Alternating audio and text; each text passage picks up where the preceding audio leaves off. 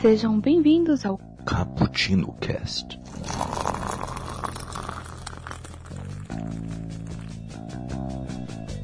Yo, galera que adora uma cafeína, estamos aqui para começar mais um Cappuccino Cast e hoje vamos falar sobre as nossas queridas bibliotecas. É, eu aposto que tem algum ouvinte aí que queria morar numa biblioteca. Por que não, né? Seria sensacional. Mas é isso aí, vamos falar sobre onde surgiram, sobre as nossas pessoais, sobre as digitais, inclusive as que estão acabando e precisamos salvar e precisamos limpar coronavírus dos livros, inclusive.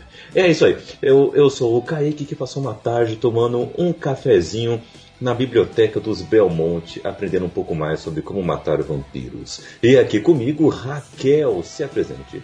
Aqui quem fala é a Raquel, que eu passei a minha tarde numa biblioteca virtual, porque estamos em quarentena, ninguém é pra sair, não é pra ir pra biblioteca de Belmonte nenhum. Ai, ai, eu Taca álcool em gel!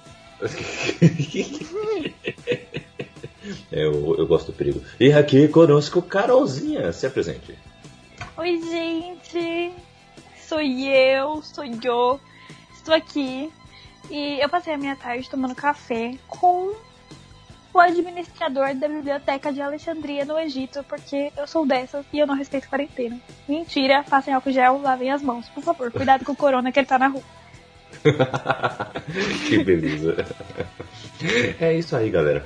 E vocês podem participar deste papo lá no nosso site, bookstamebrasil.com.br. Exclamação, lá onde você pode ter acesso a todos os caputinos. Pode comentar lá, queremos responder.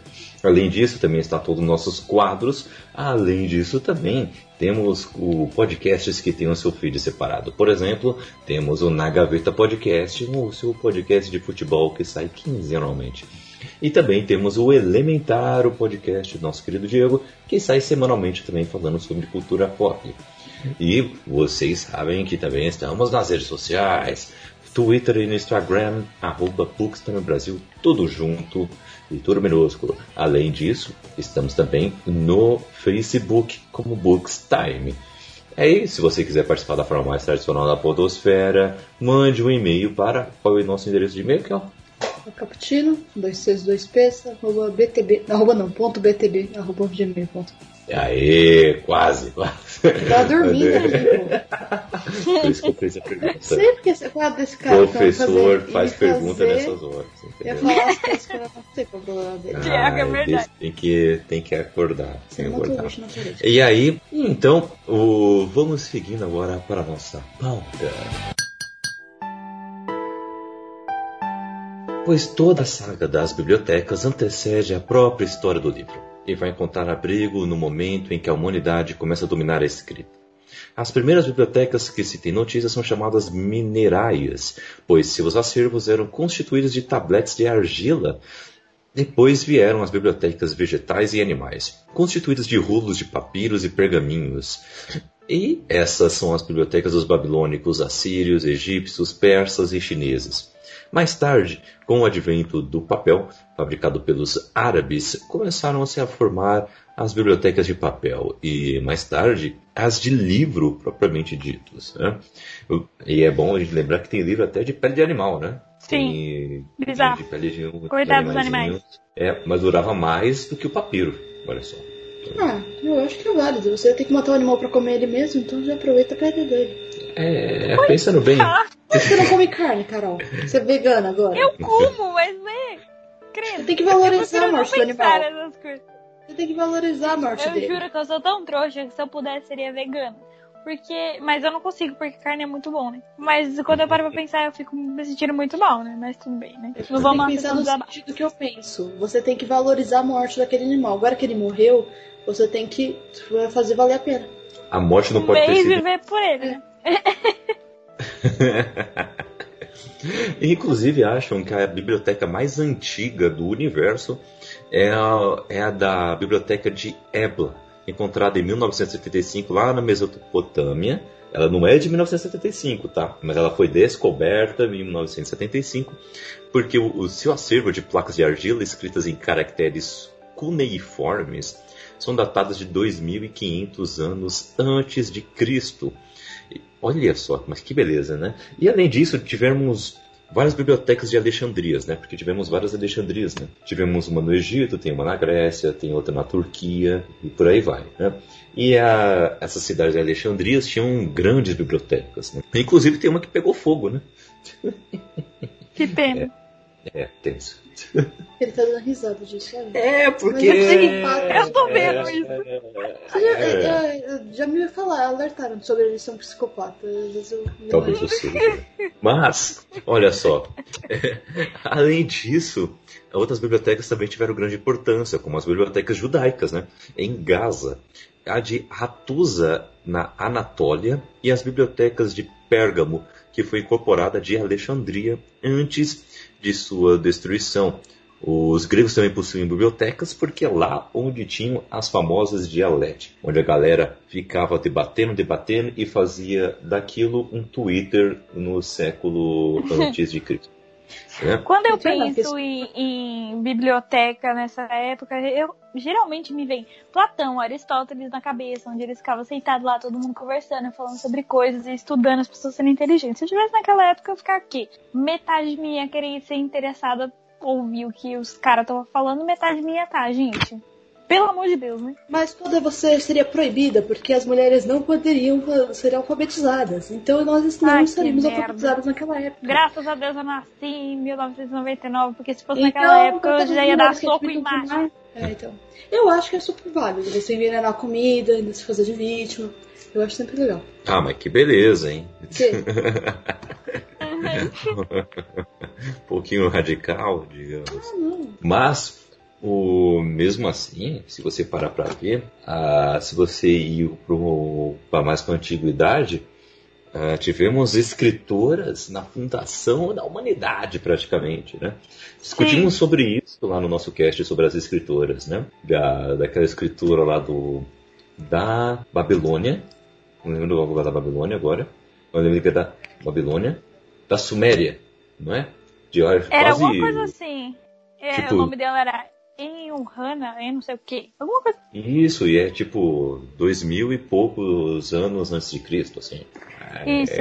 É engraçado como a sociedade parece que antigamente ela era de um jeito mais avançado e aí foi passando os anos a gente foi ficando mais burro e as coisas assim? ficando estranhas. Tipo, algumas antigamente as mulheres tinham, tipo, a gente vê histórias de que antes as mulheres tinham papéis fundamentais e tal e aí foi passando e avançando os anos as mulheres foram sendo caladas, sabe? É, é Mais ou menos. Mas acho que isso é depende conversa da outra coisa. sociedade. É, Depende da sociedade também. muito. A, a maior parte das sociedades grandes sempre teve essa opressão com, a- com as mulheres. E não só com mulheres, com pobres, com estrangeiros, com. É, é com pobre estrangeiro. negros, sim.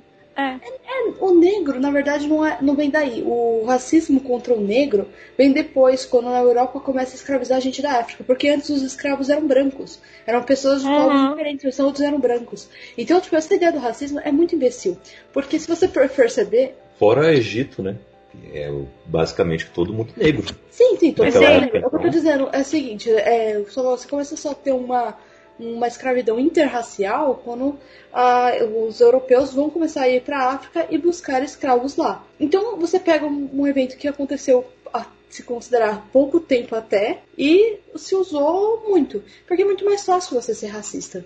Porque você, o outro não parece nada com você. Assim, parece, mas vamos dizer que ele tem alguma diferença. É muito mais fácil você entender a diferença de um negro para um branco do que de um alemão para um espanhol. Talvez ele É seja que parecido. racismo, se a gente analisar no, esses milhares de anos atrás, ah, entre aquele- aqueles povos, racista não era simplesmente contra o negro, racista era contra uma etnia diferente, né? Isso porque-. É, e tanto que o, num egípcio é, para um persa, por exemplo, a tonalidade de cor praticamente não se difere. É bem parecidos. Só aqui tinha uns traços característicos, né? Mas- Enquanto o é, egípcio mas era um pouco tem- mais tem um africano pouco, mesmo, Mas já aí nesse tempo mais- mais época de Cristo já existe um Uhum. racismo. Tanto que tem até na Bíblia um episódio de racismo, só que ele é meio velado que você não percebe muito que isso acontece. Que, eh, que os discípulos de Cristo começam a falar, não, não, não, não fala com essa mulher, não. E se você for ver na história, é porque de onde ela vinha, as pessoas eram negras. Então é um relato de racismo também na Bíblia. Hum, Sério, não sabia disso. Que louco. É a, a mulher ser fenícia. É, Se você ler a história é porque ela era negra.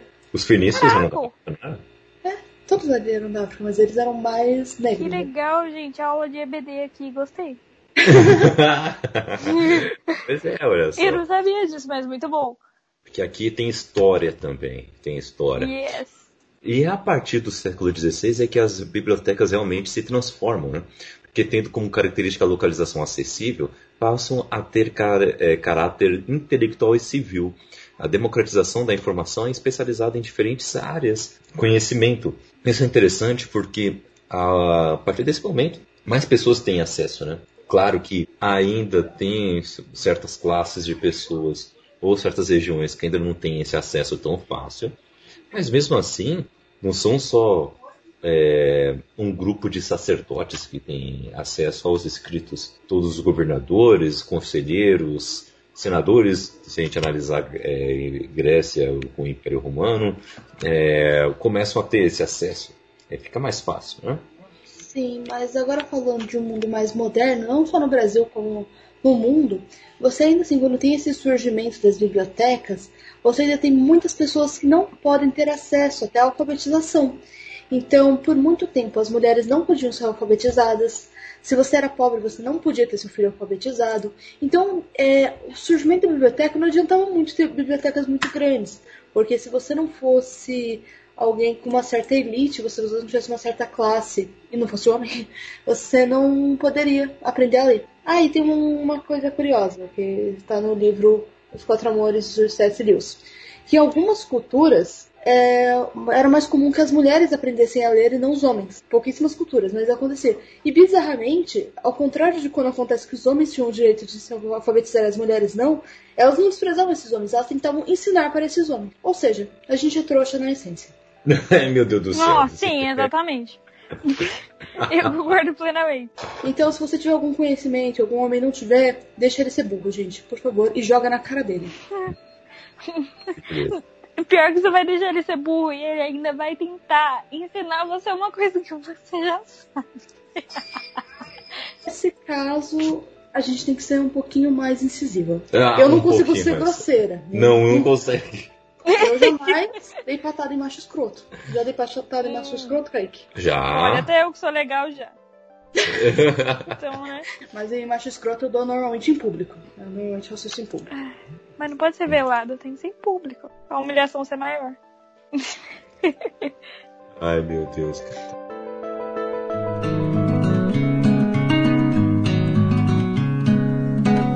Mas é interessante que quanto vocês acham que, é, pri- principalmente analisando a antiguidade, tá?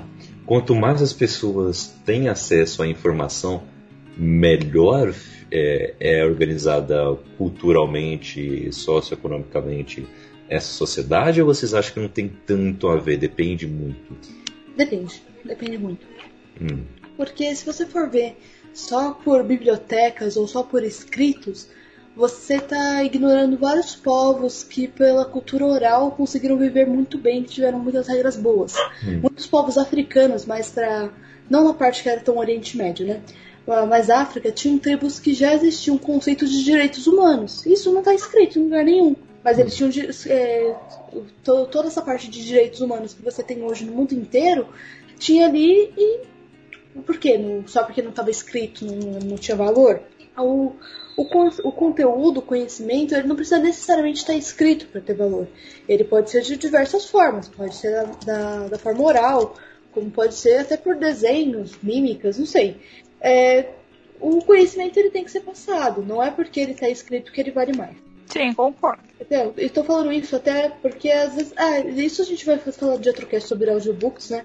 Mas tem pessoas que têm preconceitos com audiobooks, com podcasts, porque acham que o conhecimento vem só do que tá escrito. E não é verdade, porque tem Uhum. muito gente falando merda também. Então não adianta você achar que tudo que tá escrito é bom e tudo que é falado, tudo que uma cultura não tão erudita é ruim. Porque muita coisa a gente vai aprender, por exemplo, a cultura indígena. Tem muita coisa que se aprende com a cultura indígena, muitos medicamentos, e não estão escritos. É, Eles foram escritos depois, né, por, causa- por outras culturas.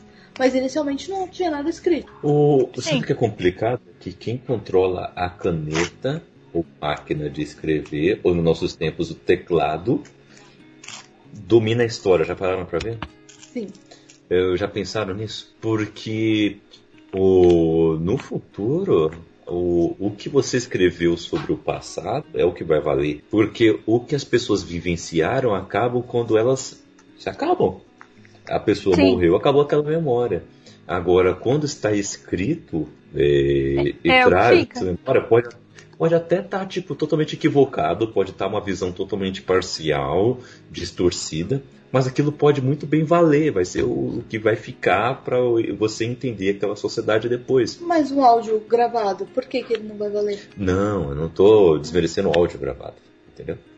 Eu estou falando assim, quem controla como se dá a história, ah, muitas vezes pode controlar outras coisas. Mas economia política, Bradbury, por exemplo, já acreditava nessa questão de a gente absor de absorvermos o conhecimento e conseguirmos passar mesmo sem ser por livros. Sim.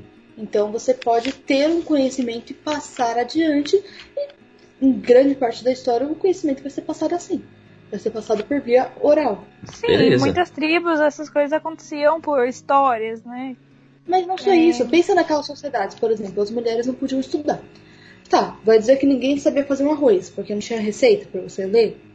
Você é. sabia, porque alguém falou como que faz, você viu, o seu conhecimento prático existe. E você consegue ensinar, você consegue passar adiante um conhecimento que você nunca viu escrito. Mas você concorda comigo que, por exemplo, sobre alguma conqui conquista de algum território, como ele se deu, se, se você confiar nos testemunhos orais, vai ser um telefone sem fio.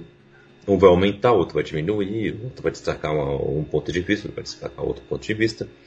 Mas o, os fatos nus e crus, é, poucos vão ter. Agora, se tiver escrito, isso vai ser passado para a posteridade. Mas eu acho que também a, a escrita também pode acontecer a mesma coisa. Pode Por isso que tem muita gente que é habitolada, entendeu? Que, ai, nossa, eu vou acreditar, por exemplo, ai, em alguma coisa que está escrito da história. Ai, mas foi alguém que escreveu. Se a pessoa, tiver escrito uma coisa que realmente não aconteceu. Tem muitas coisas da nossa história que a gente também não tem como provar além do que está escrito. Porque a gente não tem pessoas que viveram naquela época, tipo, muito tempo atrás, para confirmar pra gente que realmente aconteceu. A gente tem os escritos, a gente tem que acreditar nisso. De um livro, você vê se tem outros livros falando coisas parecidas. Tá? Sim. Se existe uma construção que tinha sei lá, 70 metros de altura. Se de uma cidade longe dava pra ver, da outra do outro lado também ia ter que dar pra ver. Se só uma cidade relatou e a outra não, por que que relatou? Se dos dois dariam para ver, tecnicamente. Então, muito disso você vai vendo, é, aprendendo. E tem muita coisa que, é, que era escondida que hoje você sabe. Agora fique imaginando, a gente tá falando de mulheres escritoras a Mary Shelley de Frankenstein, por muito tempo teve um pseudonome masculino. E há pouco Sim. tempo que, é, que ela foi ter o próprio nome. Eu acho, eu acho que ela já estava morta, né? Quando, não. não, não estava morta. Não. Quando foram saber que foi ela que escreveu. Então, por muito tempo, ela não teve a fama dela. Agora, você imagina quantas mulheres que talvez até que seus maridos tenham ensinado elas a ler, a escrever, e elas talvez tenham escrito muitas coisas e elas não podiam publicar. Então, o marido publicava a própria a fórmula de é Bhaskara? Bhaskara Pitágoras. Tem uma. De Pitágoras, né?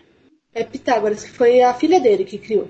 Não foi ele, mas como ele era o representante legal dela, ele ficou com o nome dele. Mas, o querendo ou não, Paulo, o, quando tanto oral como escrito, quando você recebe uma história, logo você faz um passo de fé. Porque ou você escolhe acreditar nisso ou você escolhe não acreditar. Sim. Uhum. Né? O, porque tem muitas variáveis. Foi escrito por um ser humano. Pode estar muito bem distorcido, pode estar bem fiel. Mas é um, um passo de fé. E às vezes até uma interpretação uhum. dessa pessoa, que não quer dizer nem que está mal descrito, pode tornar diferente. Por uhum. exemplo, vamos escrever um, um espaço. Eu tenho uma ideia um pouco mais precisa de espaços. O Kaique nem tanto eu tenho uma ideia um pouco mais precisa porque eu estudo construção, então eu tenho um pouco mais ideia de medidas. Se eu chego numa casa e o Kaique chega numa casa, talvez nossas medidas sejam diferentes. A gente está vendo a mesma casa e nenhum dos dois está mentindo em si. Mas talvez a nossa descrição seja totalmente diferente. Porque são eu... as percepções. Isso, se você pega uma criança e ela for escrever uma pessoa, e você pegar uma pessoa adulta, essa pessoa adulta já tem uma formação, ela já tem uma ideia sobre essa pessoa. Uhum. E às vezes a criança não, ou, ou mesmo uma pessoa adulta, às vezes uma tem uma, já uma ideia pré-concebida, a outra não. Por exemplo, a gente dificilmente vai ler um livro do nazismo escrito por um nazista. Mas seria interessante para você entender toda a posição do, da, dessa pessoa. Sim. Você, é, assim, eu não estou dizendo que você tem que concordar, estou dizendo que você tem que entender o lado. Hum. Isso que é uma coisa muito importante quando você estuda alguma coisa. Gente, eu não sou de áreas de humanas, tá? Mas quando você estuda alguma coisa assim, mais pro lado humanas mesmo, você vê lados da história. Você não pode ver só um lado da história. Tem que ver os dois. Realmente.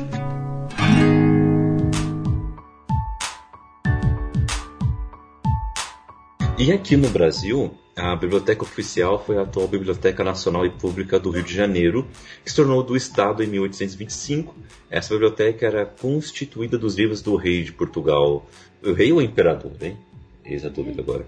Dom José I, e foi trazida para o Brasil por Dom João VI, 1807, junto à Biblioteca Nacional. Outra de grande importância no Brasil é a Biblioteca Municipal de São Paulo, entre várias outras por aí no nosso Eu Brasilzão. nunca fui na Biblioteca Municipal de São Paulo. A gente tem aqui, gente. A gente tem Hum. que marcar. Teve uma que pegou fogo. Sim, Não vamos foi? marcar esse rolê. Ah, Tá, é, mas essa do Rio de Janeiro foi aquela que pegou fogo também, não foi? será que foi essa? Não, biblioteca pegou. Não, não foi biblioteca que pegou fogo, eu acho. Foi sim, teve uma biblioteca que pegou fogo. Escreve aí, biblioteca que pegou fogo. Biblioteca que pegou fogo. no Brasil, tá? É, Senão vai Biblioteca aparecer várias. Incêndio. Biblioteca Fogo. Incêndio de grande Museu Nacional, Raquel. Não foi a Foi o biblioteca. museu, não. é isso. Museu Mas Nacional. teve uma biblioteca também, coloca aí bibliotecas. Tira o Rio de Janeiro. Foi o Museu do Louvre também que pegou fogo. Não é isso que você tá falando? Peraí. Alexandria, Raquel. Foi a biblioteca de Alexandria. Não, que pegou você colocou Brasil.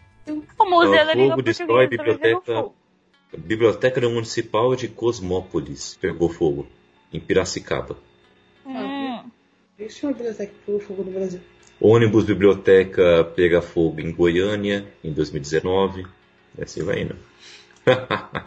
Mas. Ele tá dando risada do fogo nos bibliotecas. Não é isso, eu tô dando você. É isso. Ah, vem me torcer. Olha, Raquel. Pois tá em Lannister que é um monstro. Ai, Gente, nerd, casal ao vivo. Não sei do que vocês estão falando. Mas o, temos agora bibliotecas digitais, né, gente? Temos bibliotecas digitais. Que eu- eu- e esse desenvolvimento está bem intimamente é, relacionado com a evolução da tecnologia. A tecnologia foi evoluindo, as bibliotecas foram evoluindo também. Ah, desde a invenção do telefone por Graham Bell, passando pela criação do primeiro computador pela ENIAC, até a invenção da web por Tim Berners-Lee. Olha só, estamos caminhando na história da tecnologia. Antes, em 1981, o Michael Hart, no momento em que a rede se limitava apenas a 23 computadores, criou a Biblioteca de Alexandria em formato digital, o projeto Gutenberg, cujo primeiro trabalho se baseou na Declaração de Independência dos Estados Unidos. Essa iniciativa foi muito bem sucedida, dando origem à disponibilização de mais de 2 mil títulos em diferentes línguas. As bibliotecas começaram por utilizar a tecnologia dos computadores para melhorar os seus serviços básicos, como a catalogação e organização do acesso do acervo à sua guarda. Com a proliferação do acesso em linha, em, essas instituições passaram a poder ter bases de dados organizadas, dinamizando assim a informação disponível. É, na última década do século XXI, o mundo da informação digital sofreu grandes transformações, tendo surgido inúmeros projetos que confluíram no que hoje denominamos de bibliotecas digitais, tal como acontece com as bibliotecas da Universidade de Columbia e de Yale. Na verdade, hoje o digital deixou de ser um desafio para se tornar uma realidade. Além disso, também é alvo de pirataria, não é mesmo? Pirataria? Eu não sabia disso. Não, né? Não. Não. Ah, engraçadinha. Então, é, não, não que a gente tenha que incentivar a pirataria, não é isso. Mas, por exemplo, eu tenho, eu junto com o Kaique temos livros publicados. Se uma pessoa, porque ela não tinha muitas condições de ficar comprando o livro, foi lá e baixou o livro no site gratuito, eu não ia achar ruim. Eu ia também achar- não. Eu não. Ah, fala assim, ah, esses são os direitos autorais. Gente, direito autoral é tão pouco, ninguém. Olha, pra viver de direito autoral você tem que ser muito bom. Ou não, porque, né, também né, não quer dizer muita coisa. Eu acho que a única coisa que me incomodaria seria a pessoa pegar o que eu fiz e, e falar que foi ela que fez. A única coisa. Agora, ai, pegou pra ler de graça. Gente. É, não vejo esse problema todo. Mas, por exemplo, o ler livros, tá? Ele não foi considerado ilegal ainda, né? Que ele tem vários livros gratuitos para serem baixados. E tem outros sites também, mas o único que eu consigo baixar de verdade funciona é ler livros. Fora o Sim. Telegram. O Telegram. O Telegram tem várias é, listas para você baixar livros também em PDF, formato MOB, que é o do Kindle. E o próprio Kindle, você, ele, se você tenta mandar um livro assim, ele, você consegue. Ou seja, meio que ele sabe o que está acontecendo. Por que, que você ia mandar um livro pelo seu e-mail se você estivesse comprando na loja Amazon realmente? Ele não iria pro seu e-mail, ele iria direto pro seu Kindle. Então meio que já tem uma brecha aí pra, pra pirataria. Hum. Já percebeu isso? Que tem uma brecha muito grande. Ah, com certeza, né? Mas né, é a vida. Sim, e eu, eu acho que isso não é uma coisa ruim. Ah, porque a pessoa baixou vários livros de forma ilegal. Tá, mas e, e aí? Você já deu todo esse valor para os escritores? Você pagou tanto direito autoral para eles assim? Porque eu não vejo todo esse direito autoral sendo pago. É, se você for ver a quantidade que as pessoas ganham com filmes e que ganham com livros, é muito discrepante. É muito sim. discrepante o dinheiro que você ganha com um filme, que também é uma mí- mídia de conteúdo, de um livro. Mesmo revistas, que não tem, às vezes, conteúdo nenhum, várias imagens, receitas, sabe, coisas que são fúteis até. Você ganha um dinheiro muito grande com venda de outras coisas que também são para leitura, que com os livros você não ganha. Então, por que, que agora você está reclamando tanto dos direitos autorais, se até então você não se importava se os, os escritores estavam morrendo de fome? Aí é tenso. Aí é tenso. Você concorda que não faz muito sentido? Não estou dizendo que ninguém apoiava isso antes ou que todas as pessoas estão sendo hipócritas. Não. Pode ter, é, pode ter que ser que algumas estejam sendo verdadeiras e tenham realmente essa, esse conceito e não queiram baixar livros. Não tem problema nenhum. E até é bom que você, você pode sempre comprar o livro digital. Ok, Uhum. Faça isso. é, faça isso. Se você pode incentivar autores, pode pagar os seus direitos autorais, pode incentivá-los de alguma forma também financeira, porque isso ajuda muito. Né? Ajuda muito porque publicar livro, principalmente no Brasil, você gasta para publicar livro. E muito. É, você gasta e muito para publicar o seu livro. Então, às vezes, você só está ajudando ele a zerar os custos. Assim Sim. como fazer podcast, muitas vezes gera gastos, é só se você é muito grande. Muitas vezes? A gente todo mundo, né? Mas Várias vezes ao dia, ao ano, a vida. é. bem isso, bem isso. Mas o hoje em dia tá fácil você achar qualquer escrito do universo. Se você quiser Sim. pegar um artigo científico em alemão, você lê, entendeu? Você acha o PDF. Google Acadêmico.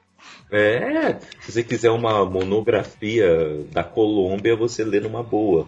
É, tá muito fácil hoje esse acesso, né? Mas a questão é, eu fico o desafio aqui, como utilizamos essa liberdade? Realmente estamos usando essa liberdade para nos informar? Estamos realmente lendo mais? Ou vocês acham que não mudou muita coisa? Estamos lendo a mesma quantidade que líamos anos atrás? É que é um pouco complicado até você relacionar a quantidade de hoje a um tempo atrás, é, porque assim, quem tinha acesso há um tempo atrás não tinha mais tantas coisas para distrair. Hoje em dia você tem uma televisão, você tem um videogame, você tem séries da Netflix, você tem muitas outras coisas. E que nem sempre é errado, às vezes você está adquirindo um conteúdo muito bom. Por exemplo, às vezes você assiste um filme bom que você consegue refletir sobre várias coisas. Que às vezes um livro Sim. ruim não consegue fazer você refletir. Então é o que eu digo, né? Não, não tô falando que pra você abrir mão dos livros. Mas não adianta você achar que só porque você tá lendo um livro que você é o senhor do universo, que você é muito inteligente e acabou. Né? Não Sim. é assim. Não é só eles que trazem informações e, e conteúdo, né? Eles são uma das traz. coisas que traz. Mas às vezes a pessoa tem a mente tão rasa que não consegue absorver. Sim. Então, tá, conheço gente que leu muitos livros bons. Eu fico assim, nossa, ela leu todos esses livros e não entendeu nada, porque não aprendeu nada com eles, não sabe falar sobre nada. Então, o que, que, que, que adiantou? Não tô falando pra parar de ler. Se você não entendeu nada, admita que não entendeu nada, leia de novo, pesquise um pouco mais, pesquisa sobre o Conversa autor, com alguém. sobre a história. Isso. Ouve o Expresso do Dia, que ajuda também. Ajuda muito. Ajuda muito, vamos ouvir. Expresso do Dia. É, Então, é, veja resenhas, veja vídeos no YouTube. Veja coisas sobre esse livro para você entender mais. Agora, não adianta você não entender e continuar assim, achando que isso vai melhorar muita coisa. Não adianta Sim. nada você falar, agora todas as crianças são alfabetizadas. Olha ali, o, o analfabetismo diminuiu em tantos por cento. Ah, tudo bem, então vamos dar esse texto aqui da Cinderela para criança. O que aconteceu na história? O quê? Se ela não estiver vendo, se não tiver um vídeo na frente dela, ela não entende o que aconteceu. Oi. Ela não sabe interpretar texto.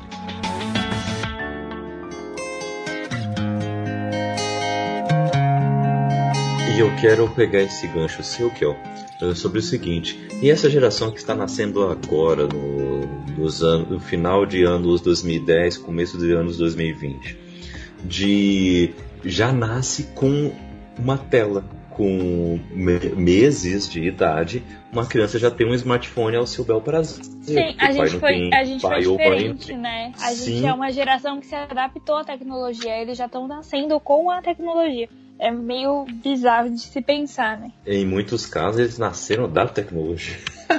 Mas A inseminação artificial, você acha que é o quê?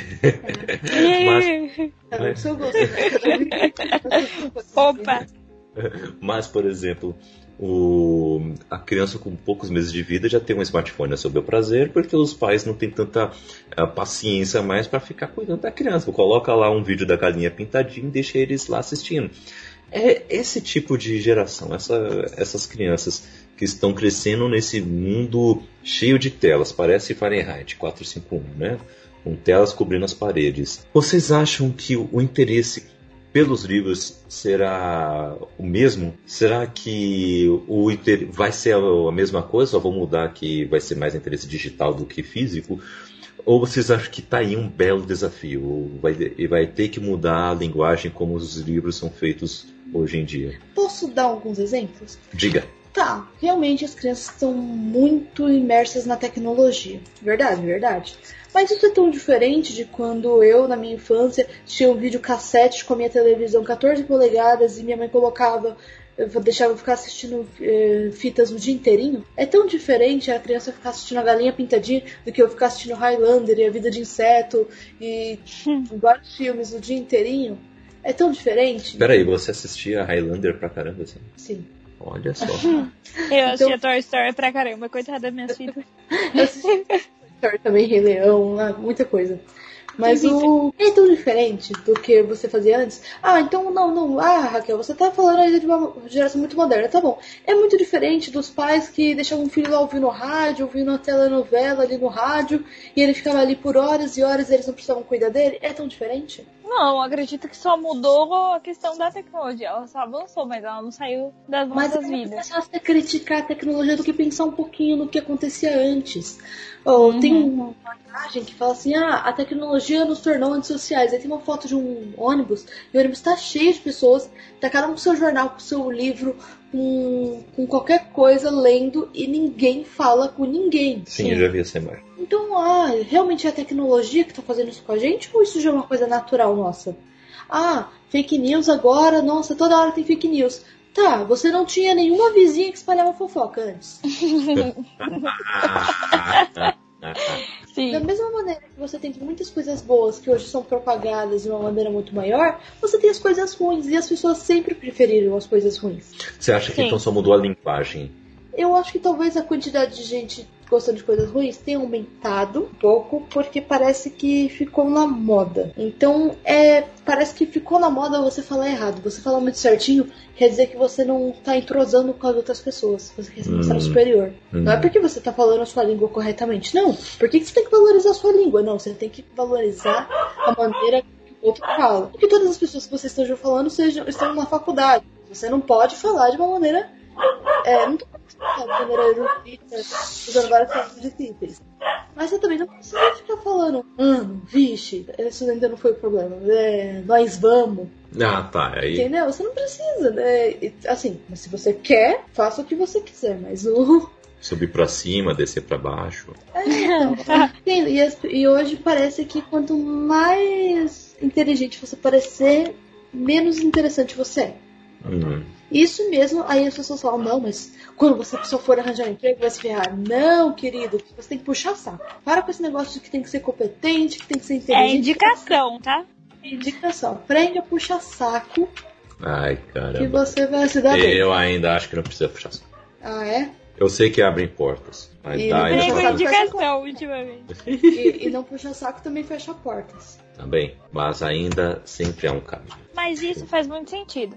E pela pergunta do Kaique, eu acho que a- o interesse para os livros físicos vão diminuir, é, é meio óbvio. Tanto que tem é, acontecido essas questões da crise das, das livrarias, né? Que as pessoas não estão indo mais comprar, elas estão comprando mais livros digitais, ou então estão comprando livros físicos, mas por livrarias digitais. Então eu acho que a gente tende a fazer aquilo que mais vai facilitar pra gente. E a nossa geração, ela tem muita. A nossa geração não. Essa geração que tá vindo, ela tem as coisas muito fáceis na mão. Então, conforme a tecnologia for avançando, elas vão querer questões digitais e mais questões digitais. São coisas novas, coisas legais e coisas que interessam. Então, querendo ou não, eu acredito que os livros físicos eles vão ter pouco interesse. Pra mim, nunca terão, né? Pouco interesse. Mas para outras pessoas, quem sabe? Então, eu sou da pessoa que defende o livro digital. Eu sou. Eu sou. Eu acho tive- ótimo o livro digital também, é muito bom. Eu, não, eu defendo o livro digital, mas eu acho que muita gente adora ter o livro físico por ter. Sim. É, assim, eu acho legal você ir numa livraria, pegar vários livros, ler um pouquinho de cada, saber pouco da história. Eu gosto muito, eu gosto do ambiente da livraria. Mas o ambiente da livraria hoje não é a mesma coisa erudita que era antigamente. Porque eles tiveram que se adaptar, senão eles iam falir. Então você tem Sim. muito livro de autoajuda. Você tem livros que eu não, tenho, não sei como a pessoa teve coragem de publicar aquilo. De verdade, eu olho e falo, gente, como a pessoa teve coragem de publicar uma coisa tão fútil num livro? E são os que as pessoas leem. Você vê as pessoas lendo o tempo inteiro. Não sei se você é, já, já percebeu isso. A pessoa fala assim, ah, eu leio vários livros. Olha, desculpa, eu tenho um preconceito com livros românticos. Porque não, não vejo. A pessoa me fala de mil livros e é tudo a mesma história. A mesma história. Não mais. Um vampiro que brilha. Às vezes é, tem um vampiro que brilha. Às vezes tem aquele que é o vizinho, o, ga- o galã. Às vezes é um atleta, o galã. Às vezes é um cafajeste, o galã. Às vezes é um Tá bom, cowboy. Kaique, eu vou Tá bom, bater. desculpe. E aí, não, isso me irrita muito. Aí, depois a gente fala disso. em outro- É, Eu acho que eu já falei disso no cast sobre as escritoras, sobre a minha revolta com o romance sendo muito relacionado a mulheres. Hum, Eu, Já. eu- já, já falei bastante, inclusive, da, dessa revolta. é. Mas são livros que não tem problema nenhum a pessoa querer ler e gostar de ler, mas não adianta você ler livros que não, não vai trazer tanta coisa diferente do que assistir uma novela. A, a menina lê livro erótico, mas julga o cara que vê pornô. Não é a mesma merda. Você É não a mesma merda. mas É a mesma coisa. É a mesma coisa. Tá, olha. Só que tem uma história um pouco mais embasada na situação. Às vezes não, mas geralmente sim. Ah, é, Carol? Você já viu muito pornô aí pra comparar? É? Que, que, que horror! Ah, só pra saber. Quase eu de saber. Não, eu tô falando da questão do, dos livros mesmo. Tô falando do, do enredo, entendeu? Tem, às vezes Ah. tem uma história, às vezes não. Ah, tá bom, Carol, vamos deixar essa parte aqui. Olha, Kaique, olha, eu não vou falar nada pra você, tá? Só seguir o raciocínio. Mas o, esse, essa falta de interesse com os livros físicos prejudicaram os sebos, né? Muitos anos de grandes livrarias invadirem aí, lá na década de 90 os sebos já eram uma parte importante da cultura nacional, né? A palavra sebo tem várias origens. É provável que pelo menos um pouco de cada uma delas seja verdade. A primeira versão diz respeito ao uso da luz das velas para leitura, que antigamente eram feitas de gordura e de sebo. Conforme iam derretendo, acabavam sujando os livros, deixando-os engordurados. A outra versão diz que os estudantes carregavam tantos os livros debaixo do braço que acabavam sujando, deixando encebado. Origem, essa é ruim. Origens à parte, Pernambuco foi o estado onde o primeiro livreiro, o sebo, utilizou. Ah, o primeiro livreiro utilizou o nome de sebo, colocando escrito na porta de entrada de sua livraria, eh, nos anos 50. No entanto, o comércio de livros usados apenas se tornou popular nos anos 60, em Recife, com o chamado sebo Brandão. Os estrangeiros que procuravam pela livraria acabavam com chamando de local do Mr. Sebo, por pensarem que se tratava de um nome próprio. O fato que ajudou bastante a civilização da expressão, olha só. E, e aí, Carol, você já foi em muitos senhor sebos por aí? Não, na verdade não. É, eu já fui muito em feirinhas, né? Mas sebos, assim, muito pouco. Mas eu acho uma coisa muito legal, acho uma, uma coisa muito necessária, uma, uma coisa muito legal. Eu sei que tem vários sebos digitais, tipo estante virtual, na, no Amazon tem essa questão de você comprar um livro que já é usado, e eu acho muito legal, já fiz, já comprei, e eu acho ótima essa ideia do sebo. E eu fiquei muito, muito chocada, muito, assim, sabe? Foi muito engraçado ver sobre isso. Ai, a ideia do nome. Eu nunca tinha parado pra pensar, tá? Sebo. Tá? Nunca levei ao pé da letra a questão do sebo mesmo, né? Então. Eu achei muito legal essa origem. E eu sou, eu sou, sou uma pessoa muito estranha. Mas agora as pessoas vão perceber. Além de defender o livro digital, eu defendo o livro velho. Ai, meu Deus. Ah, tá faltando Ah, não, tá porque tem orelha. O livro é pra ser lido. É ser É usado. pra ser tocado. É. Se, se é pra ser um livro intocado, não lê nada. Não tá. Ai, eu não sou muito perfeccionista com nada, então não, não é com. Assim, eu não gosto de estragar. Claro que eu não vou estragar um livro de propósito. Mas eu gosto muito do ambiente do sebo. Normalmente, existem exceções? Existem. Normalmente o dono do sebo gosta de ler. O dono, a dona do sebo gosta de Sim, realmente Gosta dos conversar livros. sobre vários assuntos. Diferente muitas vezes da livraria. A livraria muitas vezes você fala com o atendente e o atendente não sabe o que está fazendo ali. Ele, Ele só tá ideia. trabalhando. É, ele está trabalhando e ele não gosta muito daquilo. Você percebe que ele não tem. que aquilo não é a paixão dele, que ele não está fazendo aquilo porque ele gosta. Então, isso já difere um pouco. E no sebo não tem gente comprando por status. Não tem Sim. gente comprando livro pra fazer sua biblioteca bonita. Assim, às vezes tem? Tem, mas é bem mais raro. Vai ser muito mais difícil você encontrar isso num sebo do que você encontrar isso numa livraria. Os sebos, eles têm muito mais parceria entre si. Você vai no sebo, procura um livro, o cara fala, ah, nesse sebo não tem, mas tem um outro sebo que é lá, ali, e você encontra esse livro, vai lá. E eles trocam livros até. Então, se você fala para um dono do sebo, ah, eu queria esse livro, ele fala assim, ah, tem lá, se você quiser encomenda, eu trago para você. Então, eles têm uma parceria muito grande entre si. Então, o sebo é vida, gente. O sebo é muito É legal. porque o, o sebo geralmente não é uma questão de comércio, né? Ele é. Dá pra perceber que é mais amor, assim, pela leitura. Agora, uma livraria, às vezes, é puramente comercial, né? É, então, eu acho que não foi sempre assim. Mas hoje É, infelizmente, você tem que ter coisas que vendem mais. É, mesmo editoras, você, se você quiser criar uma editora para vender livros muito bons, é muito difícil você criar hoje uma editora que você quer vender livros só com muito conteúdo. Agora você vai ter que encher de coisas mais banais. E eu de digo livro isso de youtuber. é, de youtuber, cheio de romances, cheio de autoajuda. Você vai ter que encher do que é mais popular. Você vai ter que encher do, do popularzão. Porque, por exemplo, o único. ó, eu conheço uma editora que publica só livro, né? Que eu nunca li um livro ruim dessa editora, que é a Aleph. Mas a Aleph É. muito antiga, ela é muito antiga. É uma editora sensacional? É sensacional. Pra ideia, os- quando eles contratam atendentes nas feiras, os atendentes normalmente leram quase todos os livros da própria é, deles próprios e de muitas outras editoras. Então é diferente. É, é totalmente diferente você comprar em uma livraria dessa do que você comprar num arqueiro. Que não tenho nada contra arqueiro. Ela populariza muito, né? Deixa muito mais barato. A gente pode fazer um cast sobre editoras, né? Então, é, você Sim, deixa bom. mais popular. Mas você percebe que vai ter quase todo tipo de livro.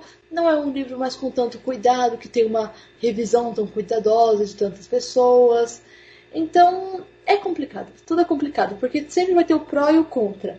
Então, não adianta você ter um livro, livros muito bons, impecáveis, com tradução perfeita, que sejam muito caros, porque a gente não consegue, não é todo mundo que vai conseguir comprar. Ao mesmo tempo, se você deixa ele barato, a pessoa vai reclamar, a pessoa chata, que nem eu, vai reclamar que ele não é tão bom, que ele não é tão bem é, revisado, não é tão bem traduzido. É, querendo ou não, uma hora você vai ter que ter um, um meio termo. Sempre tem pessoas chatas como a Raquel.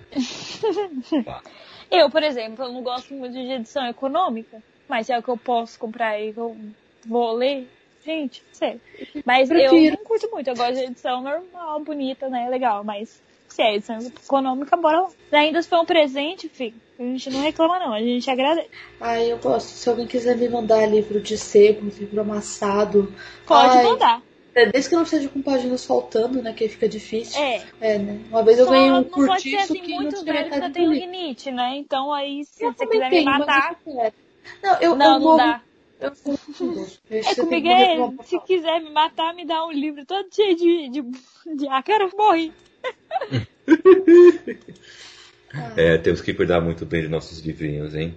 É. Pra não ficar todo empoeirado e tudo mais. Por né? isso que eu gosto de né? ler o digital, entende? O digital você lê mais rápido. Você, é, porque você Consigo me concentrar, gente. Desculpa, mundo. Ah, é, uma, é uma treta pra eu ler no digital. Sério. Olha, tem, tem hora que eu leio no digital, quando eu volto pro livro físico, eu já não sei nem mais como pegar no livro, nem segurar ele direito. Eu acho que eu preciso de um Kindle pra ver se isso vai me ajudar, porque ler pelo celular, gente, é quase impossível. Você começa a ler, pronto, alguém manda uma coisa no WhatsApp, aí é uma coisa importante, você fica.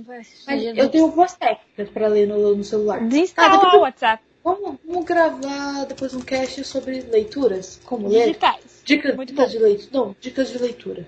Hum, Legal. É, gostei. Anota aí a pauta, porque eu vou esquecer. Ah, Anota tá. a ideia, é. Eu sempre esqueço de tudo. É, realmente. É, então. Mas aí, enfim, tem essas bibliotecas da pirataria, você tem aí no Telegram bastante, bastante disso, você tem os sites.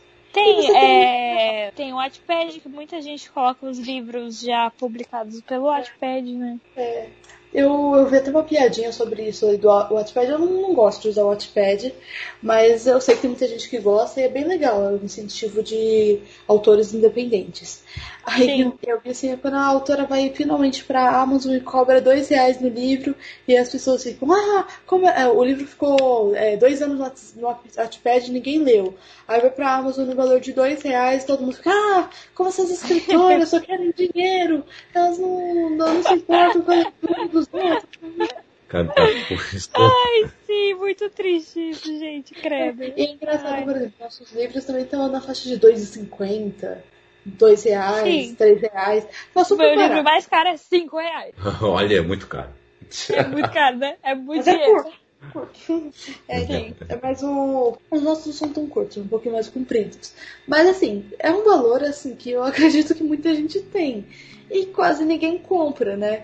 Mas agora É. quando a gente coloca gratuito, aí as pessoas baixam ele. Nossa, Aí- posso falar sobre Nessa questão da quarentena, eu coloquei os meus dois, das minhas duas histórias gratuitas. Gente, eu tive 120 e poucos downloads. E quando eu coloquei pra vender lá cinco contas, o povo não vai até, gente. Se eu tiver de graça, eu vou, entendeu? Isso é, Hum. isso é desvalorização do nosso Eu trabalho, acho- mas, né? Eu não acho necessariamente uma desvalorização.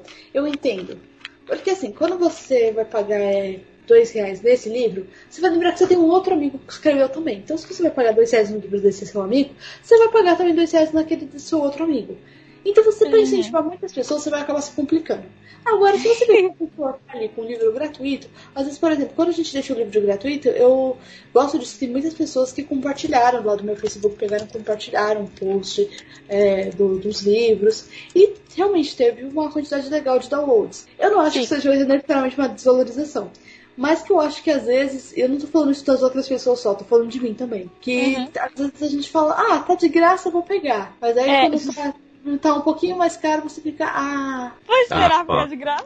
ah, você não comprou um livro que você nem achava tão interessante porque tava 5 reais, não sei? Uhum. Eu já peguei. Hum, né? Livro que eu nem achava tão, tão legal, eu já paguei barato e falei, ah, é isso. Às vezes eu queria voltar, é, estar num mundo que eu não tivesse nenhum livro ainda pra poder ir comprando os livros e lendo. Só o que eu tô comprando. Sonho. Sonho meu, sonho meu. É, a gente tem muito, você tem muito livro e você quer um outro, aí você vai ouvir um audiolivro. E falando sobre isso, como estão organizadas as bibliotecas das senhorias, hein?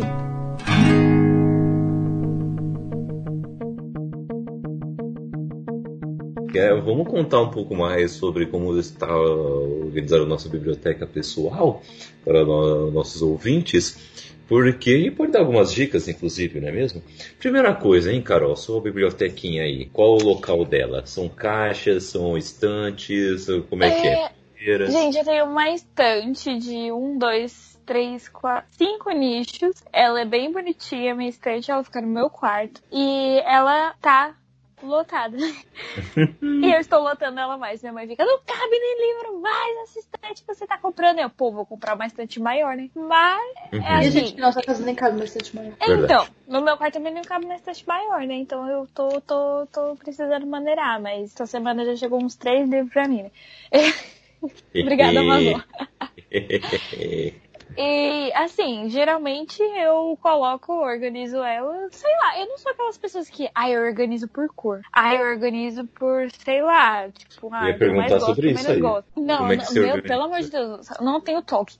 A única coisa que me dá aquele toquezinho é que, tipo, livros Ah. do mesmo tamanho ficam Ah. juntos. Aí Aham. fica bonitinho, né? O do maior Ah, pro não, eu menor. não digo tanto de ficar bonitinho, mas eu gosto, por exemplo, ah, essa parte aqui tem mais suspense policial. Ah, esse autor tá tudo. Tenta deixar o mesmo autor junto. Eu tenho muita vontade de fazer isso, mas eu não tenho paciência. Sei lá, eu, tenho, eu olho pros meus livros, tenho muito livro, eu fico, ai meu Deus, eu tenho muita preguiça disso. Nossa, Então, sou muito preguiçosa. Agora, o meu problema no- na minha estante é que é junto com meu marido. E o problema é quando os dois são leitores. Porque Hum. os dois querem arrumar do seu jeito, entendeu? Ah, peraí, você fala como se a gente brigasse. Nossa, Graças a Deus, eu solteira. Obrigada, Deus. Ah, não, eu tô casada. Eu gosto de ser casada. Eu sei, eu também acho que deve ser bom, mas, né, pra mexer na minha estante, não, né? Por favor. Não, não, mas é que aí, por exemplo, quando a gente tava mexendo na estante, eu acho que eu tava com a rinite atacada. E aí eu falei pro Kaique, ah, arruma aí. Só que chegava uma hora que a gente começava, e a gente se mudou, então muitos livros nas caixas. E na hora que a gente colocou os livros na caixa, tinha livros que estavam na casa dele e livros que estavam na minha casa. Então quando junta tudo, imagina que a gente tá arrumando ali, a gente pensa que todos os livros de um certo autor estão na caixa de um. Quando abre a caixa do outro, tá lá o livro do autor e não tem mais espaço naquele pedaço da estante. Então acabou que tinha uma hora que ficou uma bagunça, porque a gente não tinha mais aonde colocar. Então a gente teve que meio que amontoar. Então Uhum. tem partes da estante que são arrumadas, partes não, porque tem muito livro e a gente não consegue mais organizar. Mas eu gostaria de deixar registrado para a prosperidade do porque o que aconteceu foi a nossa estante estava até algumas semanas atrás bagunçada nesse, nesse nível que, a- que eu falou. Eu fui, peguei aqui de exposição, falei, eu vou arrumar essa estante. Arrumei espaço nessa estante, arrumei tudo, arrumei espaço, tem espaço para mais livro agora. Inclusive podemos comprar mais uns 10 agora, que é uma brincadeira. Não, porque vai ter que mas... se mudar depois. Imagina tudo isso pra se mudar. Ah, mas. Ai, nem me fala. Mas falando nisso, pra mudança, os livros ficam melhores em caixas? Malas, eu tenho em, ma em malas, que é um. Porque elas não estouram tão fácil.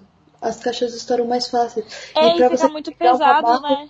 É, você vai que- é, machucar suas costas pra carregar essa caixa cheia de livros. Hum, Tanto é isso como as mãos também e pode estourar a caixa. hum. Agora, se você leva numa mala simplesmente ela for de rodinha, você vai ser melhor. Ah, Sim. malas de rodinha. Aí é outro. Eu nível. tenho, eu, gente, eu não faço nem ideia de quantos livros eu tenho aqui, mas eu tenho muitos. Então, eu já fico imaginando, pra eu levar minhas coisas do guarda-roupa. Um dia eu fui mudar meu guarda-roupa de uma parede pra outra. Eu tive que tirar as coisas pesadas do meu, meu guarda-roupa pra gente poder puxar. Gente, eu fui que assim no meu quarto. Meu Deus do céu, quanta coisa tem nesse guarda-roupa, eu não aguento mais. Parecia que tinha tanta coisa no meu quarto que eu tava querendo sair gritando. Fiquei, meu Deus, eu tirei essas coisas, eu vou ter que guardar, Foi. eu não aguento. O problema foi livro mesmo. Na nossa mudança, problema, claro, foram móveis, né? Porque móvel não é fácil. Uhum. E livros, porque roupa. É, Não, mas eu não tô como- nem falando da- da questão em si do guarda-roupa. Eu tô dando esse exemplo pra falar dos meus livros. Tipo, eu vou ter que levar em algum lugar se um dia eu for mudar. E eu, tipo, fico pensando, meu Deus, porque é bastante, entendeu? E Tá. olha, para pra pensar que Eu a minha estante, a minha biblioteca pessoal, pa- é, começou num banquinho. Eu tinha o quê? Uns quatro livros. Ficavam um em cima do outro num banquinho. Aí eu comprei a minha estante. É sério, a minha biblioteca pessoal começou num banquinho. Eu tinha uns três, quatro livros, eu colocava no banquinho. Aí eu comprei uma estante, eu não tinha quase nada pra colocar na estante, a estante ficava vazia. De repente essa estante tá do jeito que ela tá hoje, lotada. Que beleza. Que legal. E isso se dá à minha mãe, que ela me deu a maior parte dos meus livros. Né? É, então, eu ganho um livro desde muito nova. Então, desde muito nova eu tenho livro. Alguns eu acabei perdendo, porque eu era muito nova, eu lia e acabava tentando guardar, mas eu não tinha um lugar específico para guardar. Mas eu acho que é uma coisa muito boa que as pessoas sempre quiseram me dar livros. Porque eu fui alfabetizada muito cedo, eu fui alfabetizada antes antes de entrar na escola, então eu lia muito cedo. Então, Eu e Raquel, todo- garotas prodígios. É, então, então eu ganhava muito livro. Então todo mundo da família que tinha um livro lá encostado falava, ah, eu vou dar pra Raquel, porque ela que lê. Então eu ganhava muito livro, muito livro. Gente da igreja.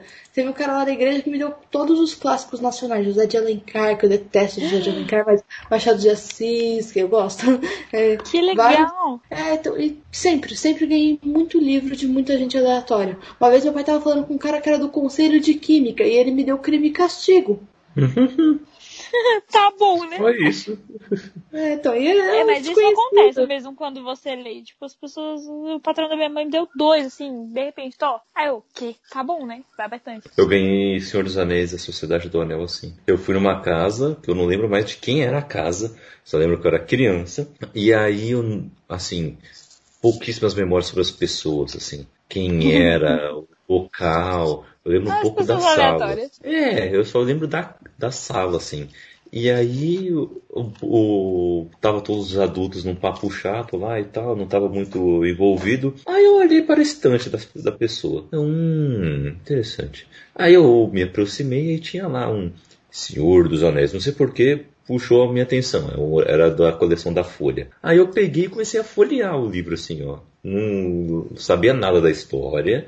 Não fiquei sabendo depois daquilo, mas fiquei folheando assim, eu, eu achava curioso como tinha algumas palavras que eu não conhecia, em alguns tempos verbais. Eu lembro que naquele dia eu cheguei no meu pai assim, pai, o, o que significa isso aqui, ó? Conhecera.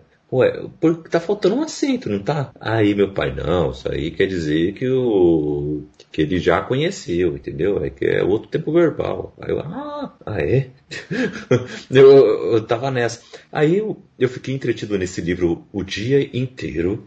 Aí a pessoa foi e falou assim, oh, aí a gente tava indo embora. Aí os meus, aí os meus pais, ah, devolve o livro aí, né, Kaique? Eu falei, ah, então tá bom. Aí eu não sabia como colocar na estante. Aí eu, ah, eu fui entreguei pra pessoa, dono da casa. Eu falei, ó, tá aqui o livro, tá? Aí ela foi e falou, ah, pode levar. Eu já teria falado, É. quem é você pra estar mexendo nos meus livros? Eu tinha dado um peteleco nessa criança. Ah, eu não. Eu com Eu- criança eu- nas minhas estantes. Então, tchau. Não, tô brincando, mas é, por ter ganhado muitos livros quando eu era criança, eu dou muitos livros para as crianças. Eu adoro dar livro para criança.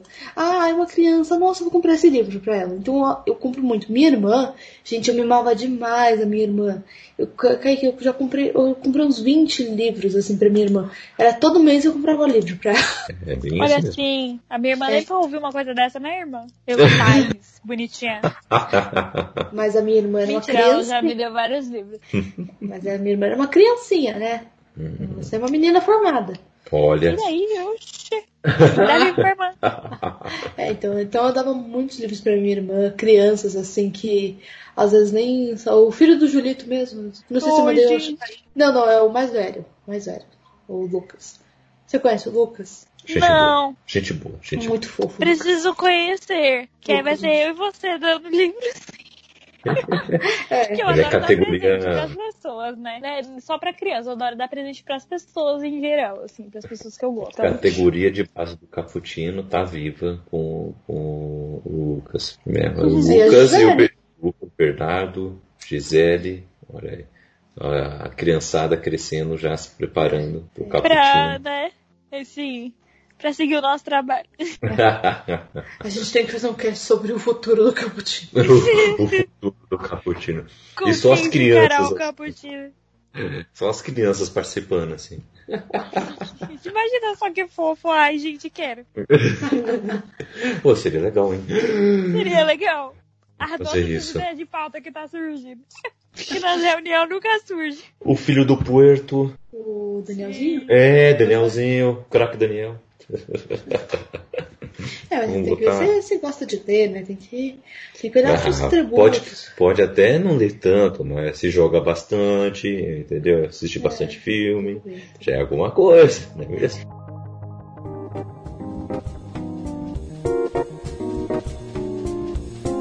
Eu acho muito legal a gente incentivar isso. E a gente vai falar mais disso no nosso cast, que a gente vai falar um pouquinho sobre Monteiro Lobato e também sobre livros infantis. que vai ser esse mês mesmo, né? Que vai sair. Então, logo, logo a gente vai falar um pouco mais sobre essa questão de crianças e com livros, como isso é legal. Mas por enquanto vamos falar das nossas bibliotecas. Então, ó, pra você que está começando com a sua biblioteca, não, não fique triste, porque às vezes quando a gente tá começando fica um pouco chateado, né? Você vai na casa dos Sim. outros, uma baita de uma biblioteca, uma estante, e você tem uma caixa pra guardar suas coisas, Aham. sabe? Fica, Ou um banquinho. é, você fica um pouco chateado, você fala, nossa, eu nem sei se eu vou chegar lá, nem sei se vale a pena eu organizar tantos esses livros, não sei, eu vou acabar dando, porque eu não tenho onde guardar. Mas se guarda seu espacinho, mesmo que seja pequeno, é seu, é seu. E não E- faça isso, é. Então, é claro, eu, eu gosto da ideia também de doar livros, né? Se você acha que Sim. isso é um bom proveito. Mas não é fácil. Vou dizer que não, não é uma coisa fácil de se fazer. Apesar Sim. que boa parte dos nossos livros eu emprestei para meus pais e eles nunca me devolveram mais. Mas tá fácil pegar de volta. É, tá fácil pegar de volta. É. O difícil é quando você dá pra alguém a pessoa tá tipo, ah, legal. Aí quando você vai ver tá com outra pessoa, você fica. Ah, não devia ter dado, podia estar lá, guardadinho na minha estante bonitinho, mas eu tento não me arrepender. Faz um ano que eu emprestei um livro para um amigo. Ele até hoje não me devolveu e nem abriu o livro. Também tenho isso com uma amiga, que toda vez eu ficava, devolve meu livro, e ela, vou te devolver. E Jamais. sabe o que é pior? Eu não Ainda emprestei bem o que era um, Eu um não- livro que eu tinha um, um relacionamento abusivo, né? Então. É, então, eu- mas sabe o que é o pior, Carol? Esse cara, eu não emprestei o livro. Tipo, eu não peguei o livro da minha casa pra emprestar pra ele. Eu fui emprestar pra um outro amigo. Aí esse amigo me devolveu e ele tava junto por coincidência e pegou o livro e falou, ah, eu vou ler. Ah, tá bom, né? Fala, tu vai ler, eu não vou reclamar. O cara nunca leu nada na vida, né? Não vou desincentivar a leitura. É, pois é, faz um ano. Vamos lá. Pam, pam. Eu vou fazer umas. que pegou o livro da Raquel. É Procurado. isso aí. Procurado. Eu, Procurado. vamos fazer umas perguntas aqui é, polêmicas. Eu quero a resposta de você. Capa do filme ou a capa original do livro? Nem Capa vem- original. Ninguém gosta da capa do filme, gente. Quem é que gosta. Exatamente. Quem é que gosta da capa do filme? Ninguém se sei. importa com a capa Eu do acho- filme. Não quero capa de filme, não. Eu acho que as pessoas só compram a capa do filme porque às vezes é a única coisa que tá lá na livraria, gente. Não é que a É. pessoa quer aquilo, é que é a única opção. Ninguém quer de verdade a capa do filme. Não, ó, eu fui comprar para todos os garotos que já amei no, na Amazon e tava a capa do, do filme da Netflix. Momento Raquel odiando o meu, meu livro que eu comprei, né? Mas tudo bem. Tava lá a capa do, do filme da Netflix. Eu assim, eu não quero essa capa, eu quero a outra capa, porque a outra capa é mais bonita que a capa normal. Aí eu falei, não acredito que vai vir a merda da capa do, do filme, não, não acredito. Tá, quando chegou ver a capa original, eu, ai, graças a Deus, não tem uma capa que seja de filme aqui. Não tem. Nenhum livro com capa de filme. Graças a Eu Deus. acho que aqui não tem também. Mas se eu fosse um sempre tivesse barato, eu iria comprar, entendeu? Eu Não, é, sim, tudo bem, mas sempre falaria, odeio capa de filme. Ou série. Ah, não, esse da Guerra. Não, também não é. No... Esse Guerra dos Mundos não é bem do filme também. Não, não, não. Não é do filme também. E Eu não sei se essa capa que eu tenho aqui do Não Fale com Estranhos do Harlan, que eu comprei esses dias, é da série. Eu acho que é da série, mas ela é uma capa por cima da capa original, entendeu? Ah, Ah, entendi. Aquela caminha falsa. Isso, é tipo em mas. Eu ainda gosto. acho que a capa, a capa de cima, a capa falsa, é mais bonita que a capa de baixo, então eu deixei. Não, mas é legal isso daí porque preserva o livro. É, Sim. é tipo em carta. É. Acho que a gente- eu preciso ter um desse, porque eu não sou muito cuidadosa. Olha só. E, e, Revelação. e assim, a edição normal do livro, com aquele tamanho tradicional dele, ou edição de bolso? Edição de bolso. Edição Pra ler, normal. Eu gosto de. Gente, eu amo muito a edição de Eu acho bolso. que eu nunca li uma, nunca peguei na minha mão uma edição de bolso, tá? Então, edição normal. Adoro edição de bolso. Mas você- preciso tentar. É. A LPM Pocket só faz edição de bolso. Hum. Claro que você já pegou, ó, Carol, em todas as livrarias tem aqueles livros com a Agatha Christie, é, sucessos do, da literatura nacional, clássicos como Kafka, e vai, vai falar os clássicos que sempre tem. Eu juro pra você que eu nunca peguei. Tem Lovecraft, Tem Lovecraft, tem, tem isso Sherlock. Holmes, bastante. tem Jane Austen. Olha só que maldosa. Outra pergunta: capa dura ou capa de brochura? Brochura, porque a capa. É, eu gosto das duas, mas a capa dura às vezes eu tenho um pouco de dificuldade de segurar ele tão fácil, não fica tão confortável para te segurar. Eu Uhum. acho que a capa brochura é mais confortável. Eu gosto das duas. Eu acho a capa dura muito chique, assim. Eu também acho muito E chique. É bonito. Eu acho chique, mas na hora de usar, ma- mas é, na hora de ler. É que assim, tem um livro que você gosta de comprar, porque você já até leu e você vai deixar na estante que é bonitinho. E tem um livro que você acha que é prático pra ler. É. Eu gosto dessa praticidade pra ler, sabe? Com certeza. Temos que ter. Tipo aquelas edições, por exemplo, eu tenho uma edição aqui que é de As Crônicas de Narnia, são um box único. Eu Gente, foi a treta pra ler esse livro. Meus braços pareciam que ia cair de tão pesado, que é maior que a Bíblia. Eu sei. É, então eu vou acabar baixando no Kindle e ler no Kindle. Sim, mas tá- eu li ele todinho. Terminei com dor no braço? Terminei, mas li. Eu li esse de volume único. É muito É. Legal. É, Gostei. sim. Não, Eu porque tenho- as crônicas ele. Narnia vale a pena a dor no braço, né? Então. Mas o Kindle é muito mais legal, gente. Kindle. O Kindle é muito mais legal. Ai, eu, eu sou defensora do Kindle. Ai, eu preciso Deus. comprar um Kindle pra eu ter essa emoção, pra ver se eu realmente vou curtir ler e-book, sabe? Porque, Olha, nossa. eu, eu indico também um aplicativo, é o Moon, Moon de lua em inglês, Reader, é, e ainda tem um mais assim, no final, sinal de adição. Uhum. Ele é muito bom, ele organiza bem legal, assim, a, de forma bem legal os, os livros, quadrinhos também, ele lê também, é um leitor de quadrinhos também. Legal. E, e o legal do livro é que ele, é ele divide cada bloco do livro por capítulos, como normal, como qualquer leitor de, de e-book. Só que você não passa pro lado, você vai indo para baixo. Eu não É um gosto rola... disso. É, é, Eu prefiro pro lado. Eu gostei desse, porque ainda no e no final ele tem tipo uma barrinha de progresso que é do, do capítulo, né? E aí Hum, você vai, legal. vai Eu carregando gosto assim. muito da tá. questão do, do Kindle, né? Como é, é muito gostoso. Mas eu acho que é, a minha dificuldade é de não ler sempre digitalmente, entendeu? É ler mais físico. Então eu não tenho tanta disciplina pra ler digital, sei lá, parece que me cansa. Mas eu acho que talvez com Quando a o gente gravar o nosso Kindle. cast de dicas de leitura, a gente vai falar mais sobre isso. Mas Sim, ótimo. Uhum. Mas eu acho que Eu- um Kindle seria ótimo, então eu vou. Eu quero comprar um Kindle. Não cansa os olhos. Tão de não, boa. aqui não é uma delícia, não cansa a mão, não cansa os olhos, é leve, e você não perde tanto onde você tá, porque não balança tanto, porque o livro você tem duas páginas pra você se balançar e não saber onde você E tá. assim, Kindle não, tem uma página só. O aplicativo que eu gosto de leitura é o Reader Prestígio. Eu gosto muito dele, também tem a sua biblioteca, você tem vários livros, os livros que você está lendo. Se você não estiver mais lendo, você pode retirar dali. É só deixar no celular que você consegue encontrar os livros por ele. E ele vai passando como página. Tem o modo noturno, o modo sépia e o modo clarinho. Então você pode escolher de várias maneiras para iluminação dele. Você também pode aumentar e diminuir a iluminação. Pode aumentar o contraste das letras, ah, mudar o tamanho das letras também. É bem legal. Uhum. legal. É, é excelente. É excelente. Fora que tem acesso fácil à loja Amazon, né? E. Não, o Reader Prestígio não. Ah, ah, não. Eu- Desculpa, confundi com, com o Kindle. É o Kindle também tem tudo isso, mas... O... Tem, o Kobo, tem o, o Kobo, que é o, E tem o é o Reader também, e tem o. o... Não é Mob? Não, mais Mob é o formato do arquivo. Não, tem mais um. É o Corpo, que é da Saraiva, e tem mais um. Tem, tem mais um por aí. Fora os tablets, né? É que os Sim. tablets Tablets têm é um- iluminação. É, por exemplo, tem o Kindle que tem a iluminação. E eu não acho isso tão legal, porque apesar de você ser muito útil a iluminação quando você está no escuro, o bom do, do Kindle é que é como um livro. Você sente como se fosse um papel ali. Você fala, gente, como É. que a pessoa fez isso? Como que colocaram esse papel dentro dessa telinha? Pois é. É impressionante. E o Kindle tem uma coisa que eu amo, que ele tem um dicionário embutido. Então, se você não sabe exatamente o que é aquela palavra, se você até sabe, mas quer ver um pouquinho mais sobre ela, você segura a palavra e ele vai mostrar o dicionário. E se você deixar seu. Wi-Fi ligado, no caso dos mais modernos, você pode pesquisar no Wikipedia sobre aquilo também.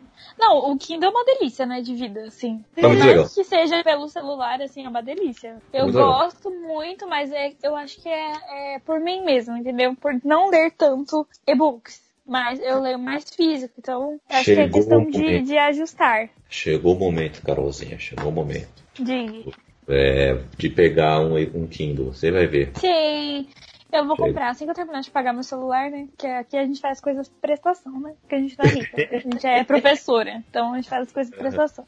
Mas o, o Kindle é, não é tão caro, não. Vai ser facinho pra você não, adquirir. Não, é. Umidade de presente. Mas é isso aí. E eu quero saber o, duas coisas de vocês para encerrar esse podcast.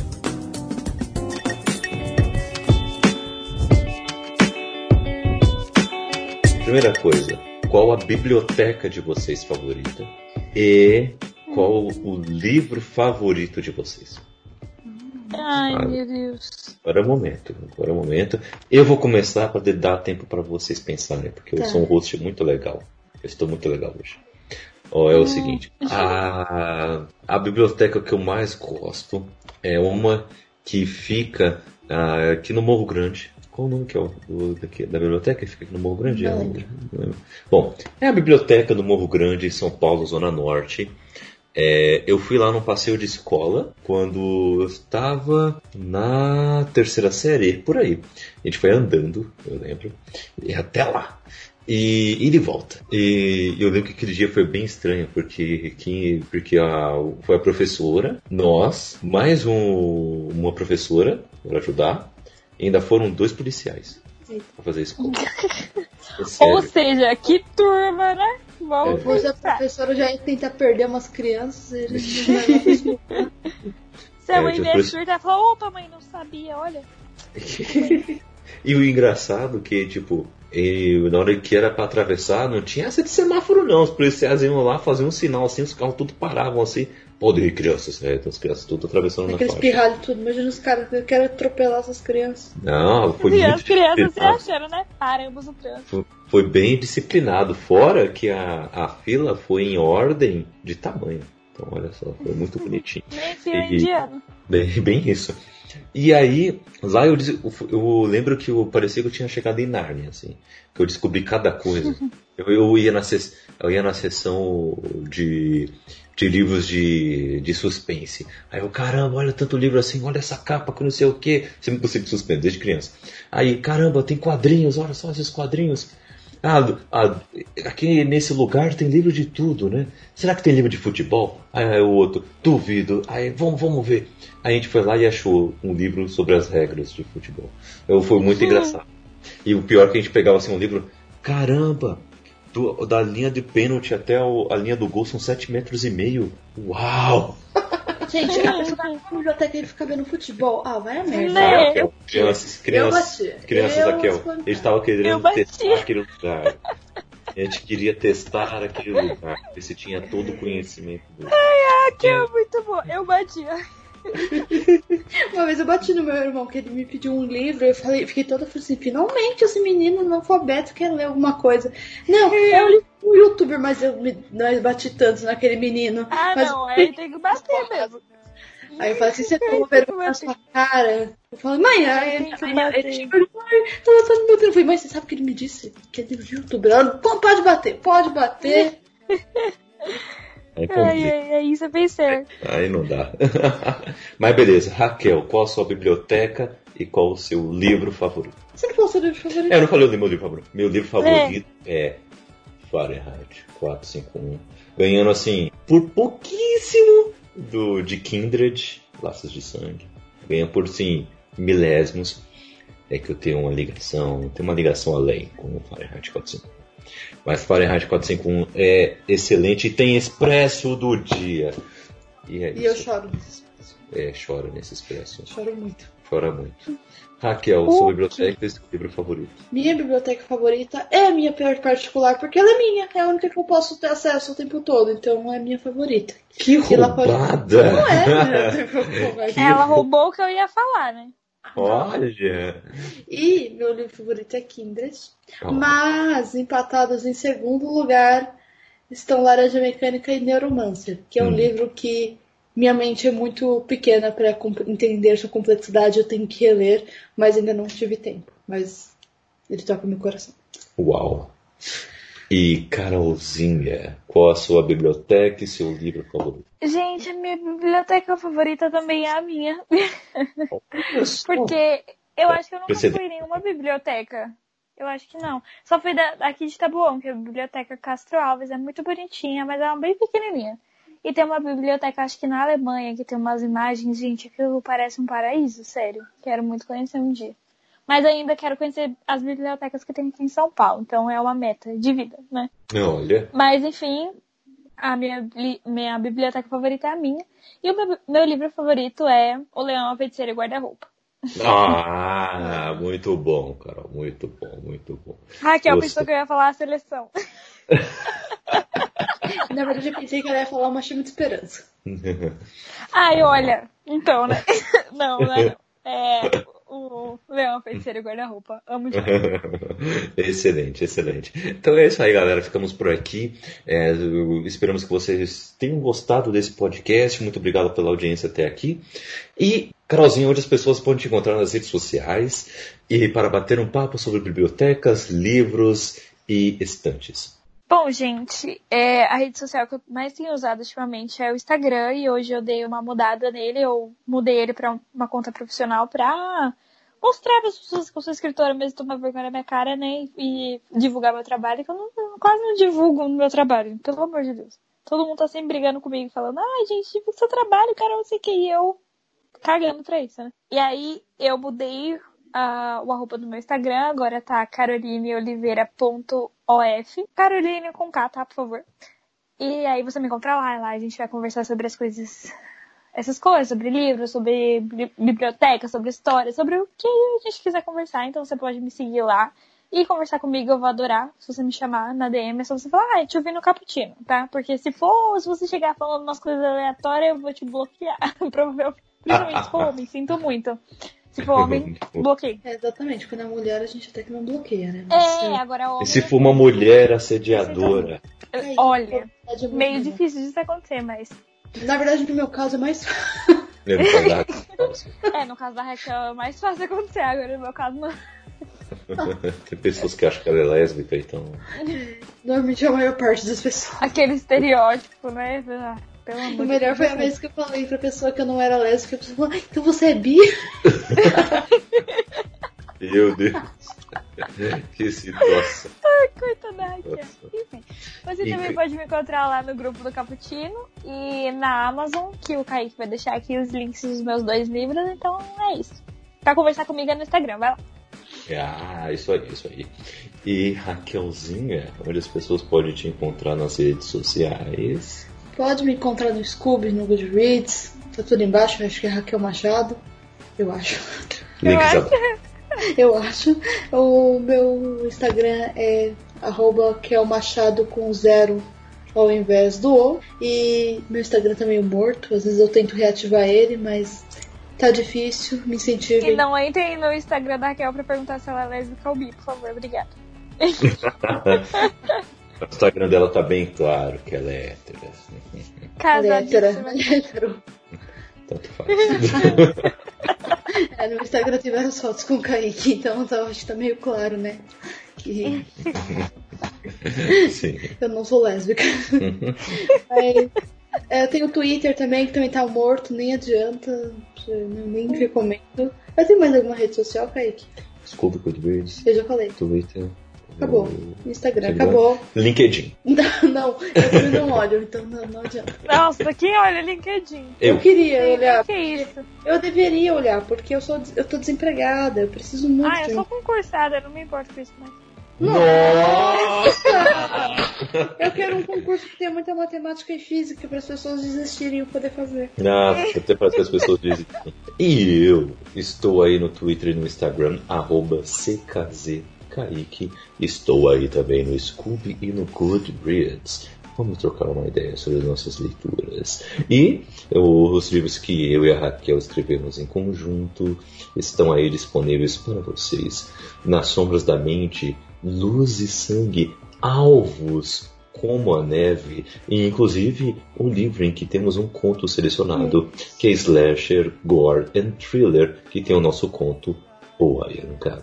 se você quiser chamar a gente. Ah, tem vários pontos legais nesse livro, então eu super recomendo, não é só Isso pelo aí. nosso. Aliás, tem outros mais legais que o nosso, né? Querendo. Só adquirir conosco, não tem coronavírus que impeça da gente mandar o livro por correio, tá? Então, Às por- vezes, o correio fecha, mas quando o correio não fecha, é, tá, a, estamos- gente, a gente envia, a gente Ah, envia. Mas mas é- eu quero alvos com uma neve. Me mandem, por favor. É, eu já te mandei, inclusive, tá no seu WhatsApp, você que não leu. Mas não é, é, alvos com uma neve não é físico? Qual é o último que foi físico? Luz e sangue. Luz e sangue, é, eu quero. Manda pra Ah, mim. então, ah, então beleza. Vamos lá. Não, eu não vou mandar não. Você vai ter que vir buscar no metrô que a gente vai se encontrar e tomar um sorvete. Ah, ótima desculpa. Senhorita. Depois do corona morrer, né? Senão vou ter que deixar ele uma porrada. Depois o corona é morrer. É isso, gente. Vamos ficar por aqui. Fiquem com Deus e se cuidem. Fiquem em casa e leiam mais.